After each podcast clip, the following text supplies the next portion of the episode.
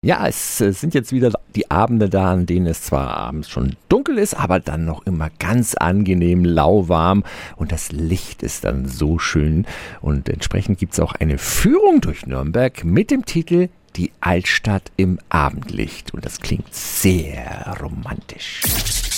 365 Dinge, die Sie in Franken erleben müssen. Andrea Keidel-Rechsteiner ist vom Verein der Gästeführer Nürnberg. Guten Morgen. Ja, guten Morgen, Herr Halm. Was ist das Besondere an Nürnberg im Abendlicht? Ja, weil Nürnberg einfach noch eine sehr, sehr schöne Altstadt hat und durch diesen wunderschönen, leicht ja, rosafarbenen Sandstein wirkt es natürlich im Abendlicht ganz besonders warm und schön. Wo geht denn die Führung los? Der Treffpunkt ist am Ochsenportal auf der Fleischbrücke und dann wandert man so ein Stückchen die Pegnitz entlang und dann in einem größeren Bogen so ein Stückchen noch den Burgberg hinauf. Haben Sie da einen Lieblingsort? Ja, an der Pegnitz ist es wirklich immer sehr, sehr schön. Da Maxbrücke, Henkersteg sind natürlich sehr, sehr romantische Orte und ich war da gerade gestern Abend wieder unterwegs und dann war so ein schönes Abendlicht, wie das da auf diesen Henkerturm und diese Überbrückung über die Pegnitz geschienen hat. Das gibt wirklich eine sehr, sehr schöne Stimmung und ein schönes Licht. Das stimmt, ja. Die Altstadt im Abendlicht. Vielen Dank an die Gästeführerin Andrea Keidel-Rechsteiner. Die Führungen finden aktuell Freitag bis Mittwoch statt.